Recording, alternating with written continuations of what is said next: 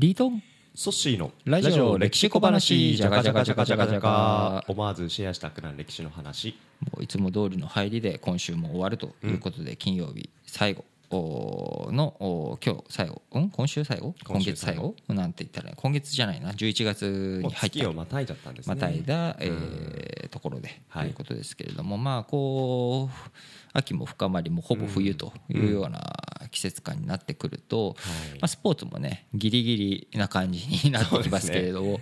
うん。あれってもういつも思うんですけど、まあ、真夏の甲子園はい。も、まあ、真夏の甲子園で過酷だなと思うんですけど正月のうん。高校選手権、うんうん。あれなんであの季節にやるんですか？サッカーですか？サッカー。サッカーですか？まあ、ラグビーも伏見も年明けですよね、そうですね。ななんなんで？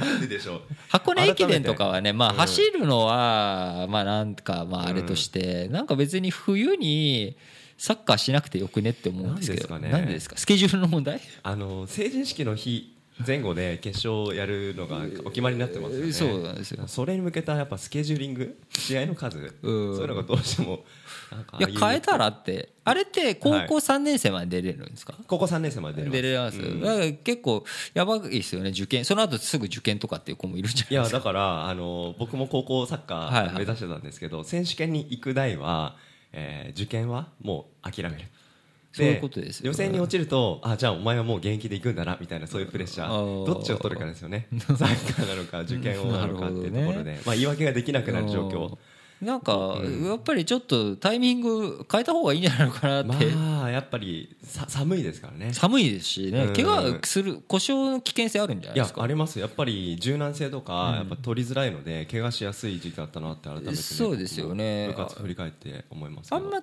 逆にサッカーの試合って、あのーまあ、ワールドカップとかもそうですけど、クラブ選手権とかもやるんですか、クラブ選手権、うん。えーとあのプロの世世界界プロの世界の話で、えっ、とクラブワールドカップってやつですかね、うん、とかいやいや真冬になんかやる、うん。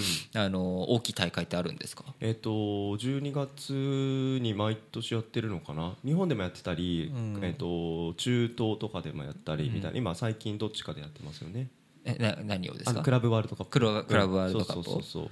それは真冬にやってるわけですか、真冬ですね。うん。なんかヨーロッパは夏むしろ休んでいて、うん。シーズン始まりが8月とか。あいやまあそれは分かるんですよ、秋秋にうん盛り上がるっていうのそうは、そうそうそう。真夏にやるのはちょっと大変なのが分かるので、なんかまあ別にねサッカーに限らずアメフトだって秋スーパーボール秋だし、ね。基本、まあ、秋じゃないですか。うん。ということで、まあ、なんかラグビーとかサッカーとかアメフトとか、はい。あのーまあ、フットボールうん。というフットボール。フットボール。で言うとでもラグビーサッカーアメフトも全部フットボールっちゃフそうットボールなんですけねどなんかこう、イングランドが発祥と一応サッカー言われてますし。まあ、ラグビーもうん。アングロサクソン系が強いじゃないですか、うん。ニュージーしかりオオーストラリアしかり。イ南ンイングランド系がうん。強いし。でアメフトはまあアメリカンフットボールなので、どう考えてもアメリカが作り上げていったものではあるわけですけれども、やっぱりこう見た目の単純さっていう意味ではサッカーが一番簡単ですよねとルールが。そうですね、まあはあのーなんだオフサイドぐらいじゃないですか。うん、オフサイドもかなり最近できたと言われて、うん。な20年とか30年とかぐらいなのかな。そうですよね、はい。でもなんかややこしいルールってそれぐらいであとまあ最近、あのこの前のワールドカップで話題になったビデオ判定。うんぐらい、はい。それ以外って基本そんなになんか見てて難しいことってないじゃないですか。確かにラグビー比較してみるとあれこれなんで今止まったの？とか分かんないし、うん。ねあのーまあ、後ろにしかパスが出せないしラグビーは、前に出せな前に出せないし、まあ、アメフトってなるとアメフトはもっとこうオフェンスディフェンスでもメンバー入れ替えたりとかもするし、キック含めてなんかなかなかパッと見分かりづらい。ただ分かりづらい分こういろんなルールがあの分かると戦略性が高まる。はい。あのサッカーってよく言われてるのが、あの監督ができることが少ない。うん。サッカー。サッカー。うん。できない。試合中に。そうですね。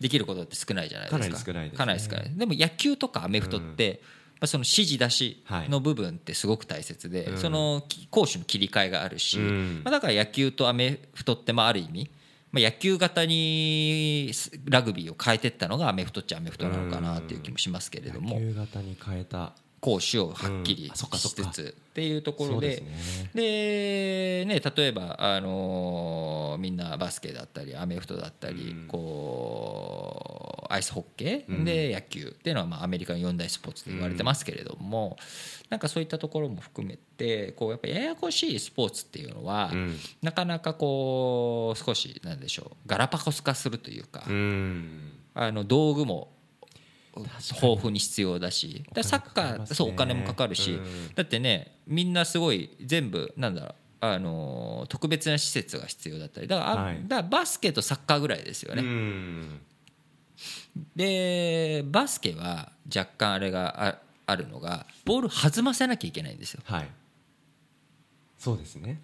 だからこう荒れ地でやりづらい。うん。コートじゃないとはいなかなか跳ねる方向がぐちゃぐちゃになっちゃうとあっちゃこっちゃ行っちゃうとなんか練習にあんまなんないじゃないですか。そうでもサッカーの場合は別に地面についてそれをどう転がすかだからうん。あのー荒れ地でも練習ができる。いや本当に体育館でもできるしし荒れ地でもできるし芝生でそうもできるそうそうそうしでそういったところで練習ししとけばうん。その上でコートとかであのやるにはやるのにまあ適切なわけじゃないですか。そうですね。でバスケの場合はそこでイレギュラーバウンドすることを身につけることのメリットってはい。そこまで大きくないっちゃ大きくないので そうするとやっぱりしづらくなってくる、はい。だからこう施設いらずでこう蹴るっていうところボール1個あればうん。友達におなっていけるっていう、まあね、大空翼の名言ですけれどもそう,、まあ、そういったところを含めてやっぱ多様なフットボールではあるけれども、うん。世界に広がりやすさっていう意味うんではルールが単純明快。はい。設備がそんなに必要じゃない。うん。で裸足でもできるしうん。ボール1個あれば